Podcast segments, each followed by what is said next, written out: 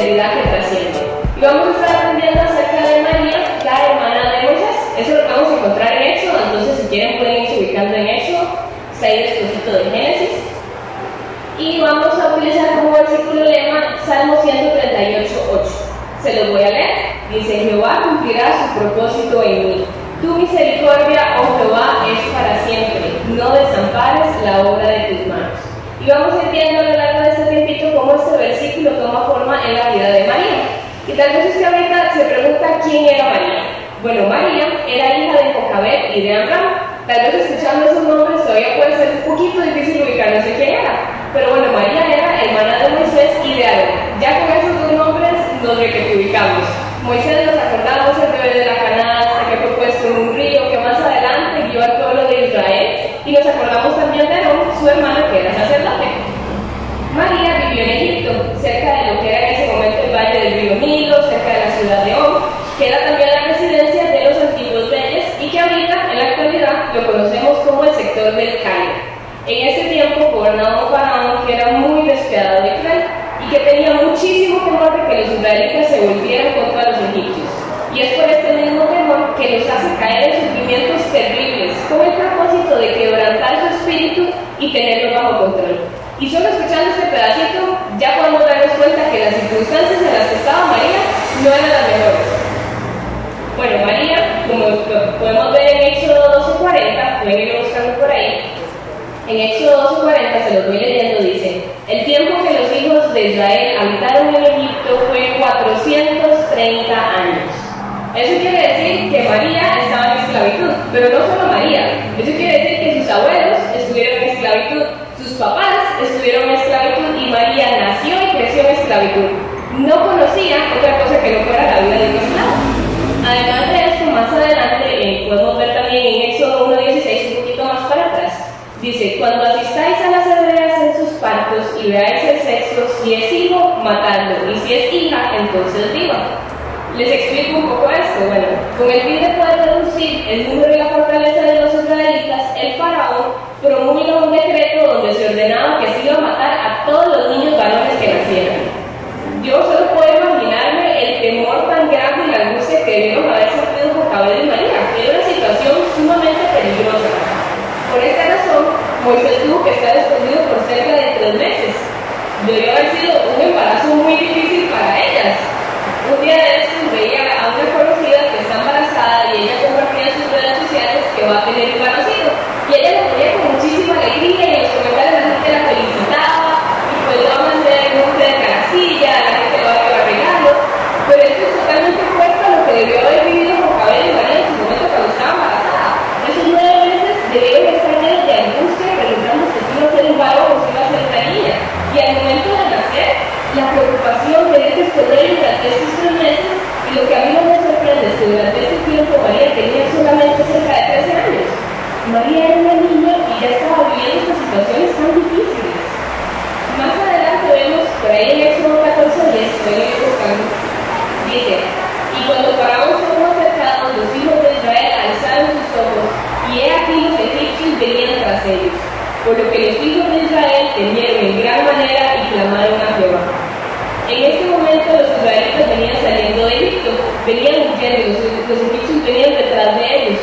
Era una amenaza inmensa hacia su vida. Y después, imaginémonos el temor, cuando por fin a salir de la esclavitud en Egipto, las circunstancias difíciles no terminan. Siguen, siguen sucediendo cosas complicadas. Pero a pesar de las circunstancias, María prefirió obedecer a Dios. Ella puso su fe en acción para lograr que las cosas cambiaran. Como les decía antes, debió haber sido increíblemente difícil mantener a ese bebé a salvo y acalladito durante esos dos meses, estar preocupadas, atentas, pues, atendiendo todas sus necesidades, que no llorara muy fuerte, que la gente afuera no se diera cuenta. Pero estos mismos, estas situaciones tan difíciles, hicieron que María tuviera una fe sumamente ingeniosa. Se convirtió en una mujer de acción rápida y sumamente atenta. Ella se entregó totalmente al cuidado de Dios y su confianza fue recompensada.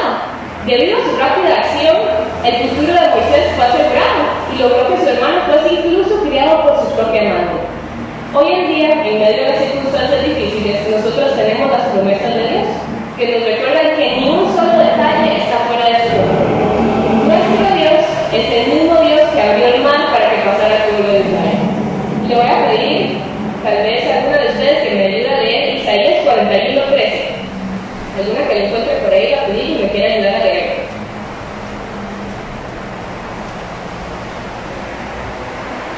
Porque yo Jehová soy tu Dios, quien te sostiene de tu mano derecha y te dice, no temas, yo te ayudo. Amén. En medio de las situaciones difíciles, como dice este versículo, el Señor utiliza canales por los, por los, por los cuales bendecimos. Dios pone personas que oran por nosotras, personas que cuidan de nosotros, que nos dan ánimo. Y gracias a podemos deleitarnos en su protección y en sus promesas, aun cuando las circunstancias sean difíciles. Salmo 5.11a dice, pero alégrense todos los que en ti confían, den voces de júbilo porque tú los defiendes. Gracias a sus promesas y a su protección, en todo tiempo podemos confiar en Él y podemos incluso regocijarnos y alabarnos de su protección.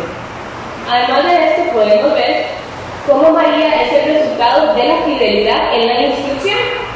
En Éxodo 2.9 dice, a la cual la hija de Faraón, a la cual dijo la hija de Faraón, lleva a este niño y críame, y yo te lo pagaré. Y la mujer tomó al niño y lo creó, y lo crió. Esto a mí me sorprende un montón porque a Jocabel le pagaron por criar a su propio hijo. Así de increíble es el Señor. Jocabel en ese tiempito tan chiquitito que ella tenía sabía que tenía que aprovecharlo muy pero muy bien. Jocabel y Iván en su momento no tenían la Biblia como nosotros la tenemos hoy. Ellos no tenían el éxodo para saber qué era lo que iba a suceder. Ellos no podían ver lo que Dios iba a hacer con sus hijos, pero sí recordaban el pacto que Dios había hecho con ellos de preservar a su pueblo y confiaron en el amor y la protección de Dios. Ellos decidieron por eso criar a sus hijos con fe y sabiduría. La instrucción que María recibió demuestra que su madre era una mujer muy constante, que no se ni ante las amenazas del faraón, sino que se enfocó en criar a María y enseñarle a confiar en Dios y obedecerle en todo momento. Hoy en día los hijos enfrentamos bastantes peligros, peligros físicos, espirituales, en las amistades, la tecnología, los vicios. Y por eso es deber de los padres proteger a sus hijos de las influencias peligrosas. Es como irlos preparando para una guerra. Tiene que ser un, entrenamiento a diario, en todo tiempo. Jocabel y Abraham aplicaron esto mismo. Ellos estaban alertas, estaban vigilantes para poder proteger la mente y el corazón de sus hijos. Proverbios 4:23 nos dice, sobre toda cosa guardada guarda tu corazón, porque de él emana la vida. Aquello que hay en nuestro corazón va a determinar la forma en que pensamos, la forma en que somos y que actuamos. Por eso es que hay que tener muchísimo, muchísimo cuidado con lo que los niños ahorita ven, escuchan y aprenden, en especial con la tecnología. Proverbios 22.6, un versículo súper conocido, nos dice, instruye al niño su camino y aun cuando fuere viejo no se apartará de él. En este momento aquí en esta sala yo estoy segura de que tenemos una gran variedad. Tenemos mujeres que son mamás, abuelas, tías, vecinas, compañeras. Tenemos personas en las que podemos influir directamente. Y tal vez usted se pregunta, bueno, ¿qué puedo hacer yo desde donde estoy? Puede orar por estas personas, puede asegurarse de su salvación, puede traerles a la iglesia, puede enseñarles a servir, puede prevenirles cuando se están desviando, darles el consejo bíblico oportuno. No sé si usted se ha puesto a pensar lo que Dios tiene planeado para estas personas que están cerca suyo, que necesitan de su influencia para que Dios pueda caminar bien este propósito. Y esto va de la mano de nuestro siguiente punto, la fidelidad en el servicio a Dios. Ahí pueden acompañarme a Éxodo 2, el versículo 4 y el versículo 7. Se los voy leyendo, dice el versículo 4. Y una hermana suya se puso a lo lejos para ver lo que le acontecería. Y el versículo 7 nos dice, entonces su hermana le dijo a la hija de Faraón, iré a llamarte una noticia de las hebreas para que te críe este niño.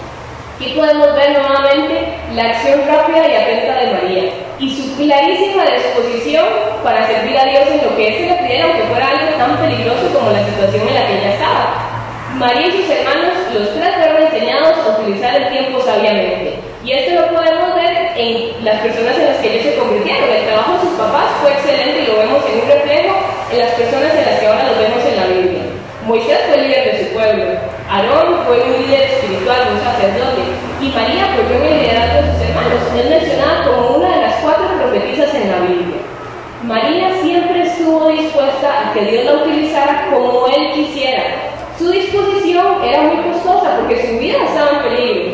Igualmente ahorita hay un precio que nosotros debemos pagar si queremos ser utilizadas por Dios. Muchas veces cuando nos damos cuenta de este precio, preferimos tomar otros caminos y decimos, Señor, yo tengo mis propios planes, yo tengo otras cosas planeadas para mi futuro y muchas Pero Dios conoce nuestro corazón y Él sabe cuando mi corazón de verdad está rendido a Él. ¿Alguna de ustedes me puede ayudar a leer Primera de Corintios 15, 58? Ahí la que lo vaya encontrando me puede ayudar a leer.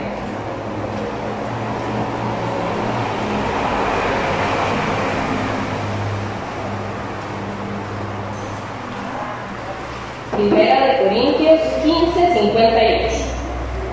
Así que, hermanos amados, estad firmes y constantes, creciendo en la obra del Señor siempre, sabiendo que vuestro trabajo en Señor no es vano. Amén, gracias. Leyendo este versículo, tal vez usted se pregunte, bueno, pero ¿por qué debemos servir al Señor? Bueno, en realidad debemos servir al Señor porque entendemos que para eso es que estamos aquí. Y para María eso era súper claro, ella estaba clara que ese era su propósito en este mundo. Servimos porque entendemos que Cristo dio su todo por nosotros y le servimos en agradecimiento por todo lo que Él ha hecho y hace por nosotros. Si yo no le sirvo es porque no he entendido realmente el precio que significó su sacrificio en la cruz y su sangre. Y no estoy agradecida con este sacrificio y me estoy amando más a mí de lo que le estoy amando a Él. Desde que aceptamos a Cristo, nuestra vida le pertenece, nuestro tiempo y nuestro talento. Todo le pertenece a Él. Romanos 12, 11 nos dice, en lo que requiere diligencia, no perezosos, fervientes en espíritu, sirviendo al Señor. Y ahí le quiero preguntar a usted, ¿se encuentra usted realmente disponible para servir a Dios en lo que Él quiera?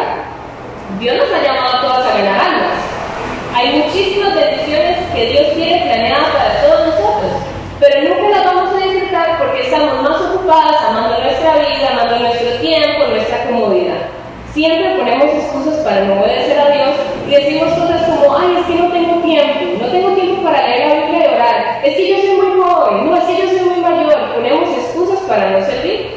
Imagínense por un momento si María hubiera puesto alguna de estas excusas.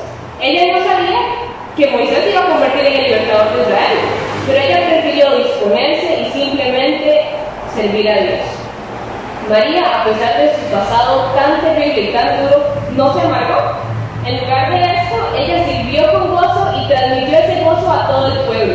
Y hasta escribió un canto de victoria por la liberación de su pueblo, que lo podemos encontrar en Éxodo 15 en el versículo 20, dice, y María la profetisa, hermana de Aarón, tomó un pandero en su mano y todas las mujeres salieron en pos de ella con panderos y danzas. Y yo no sé si usted se lo ha preguntado, ¿quién guarda un pandero durante la esclavitud?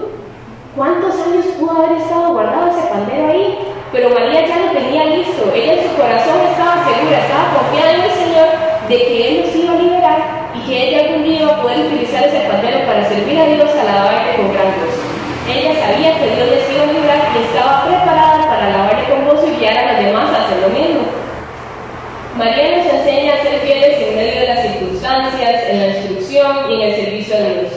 Dios nos envía muchísimas oportunidades todos los días para servirle a Él y para servir a otros. Esta es una forma en la que podemos adorar a Dios y cumplir su voluntad. Tenemos un lugar, tenemos un propósito, un rol en el lugar en el que nos encontramos. Tenemos siempre una función que cumplir. Hermanos, Dios no va a desperdiciar nada, absolutamente nada. Él nos ha dado a todas aquí diferentes habilidades, dones y talentos.